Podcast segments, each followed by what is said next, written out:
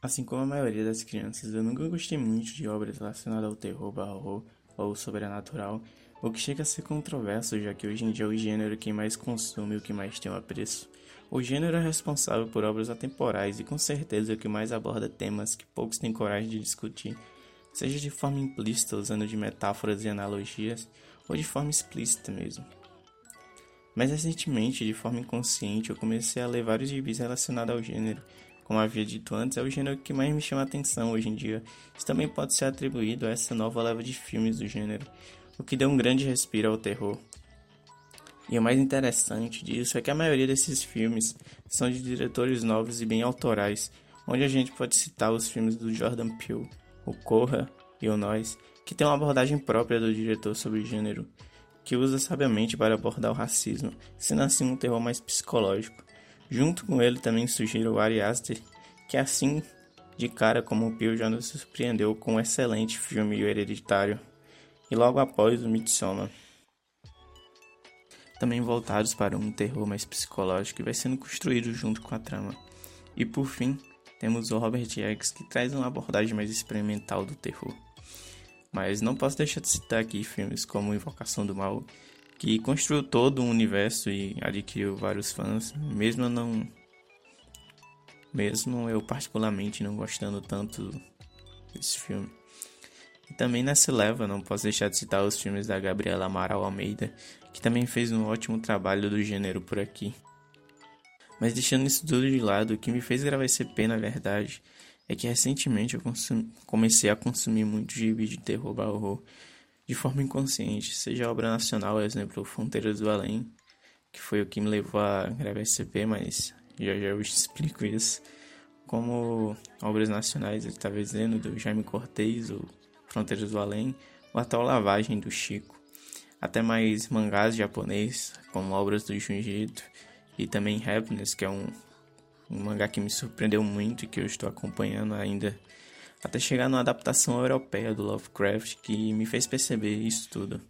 Na adaptação dos mitos de Cthulhu feito pelo grande Steven Maroto, que nos impressiona com seu traço, caso ainda não conheça, adapta de forma extraordinária os contos do Lovecraft e nos passa muito bem a sensação que o Lovecraft tenta transmitir na sua escrita. Agora voltando para o Fronteiras do Além do Jaime Cortez, essa com certeza foi uma das melhores surpresas dos quadrinhos nacionais para mim esse ano. Eu já conhecia uma outra coisa do Jaime Cortez, mas quando a editora Pipoquinaqui anunciou que estava fazendo uma espécie de coletânea de suas obras de terror, onde ele se destacou mais Apesar de contar com suas principais obras, como o Retrato do Mal, onde um pintor se dedica para, para representar de forma realista a forma do mal, e fazendo isso ele acaba dando vida ao próprio mal, e também suas adaptações de música, como Coração Materno do Vicente Celestino, que ficou conhecido como Magosse, Pobre Filho Meu, e até Asa Branca do Luiz Gonzaga. Mas o que me chamou a atenção foi uma revista que ele colaborava na época, onde os leitores enviavam contos que aconteceram com eles ou que eram populares onde eles moravam. E o Jaime Cortez fazia adaptação desses contos para os quadrinhos e eram publicados nessa revista. E essas histórias dos leitores me remeteram muito à minha infância, porque minha avó e outras pessoas mais velhas se juntavam à noite para falarem de sua infância e contarem esses casos sobrenaturais que aconteceram com eles. E essas histórias me deixavam bem assustado e ao mesmo tempo encantado. E lendo esse gibi com esses contos acabaram me remetendo aos fragmentos do horror do Joito que havia citado antes, onde ele faz isso só que com contos japoneses. E como eu disse, essa questão de espíritos ela é bem tratada pelos japoneses em diversas obras. Mas o que eu quis dizer com tudo isso? Como disse, o que me fez gravar esse EP foi para falar sobre minha experiência geral com o terror barro sobrenatural. E como hoje em dia eu tô consumindo essas coisas que realmente muito ao que eu consumia involuntariamente quando era criança. E com isso tudo eu também queria registrar os contos da minha avó de alguma forma. E essa foi a jeito mais fácil que encontrei.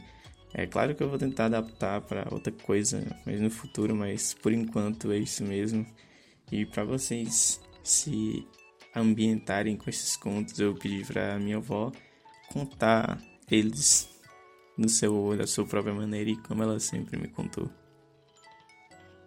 Quando eu morava na fazenda do meu pai, município Serrita, lá tinha umas coisas estranhas, mal assombrado.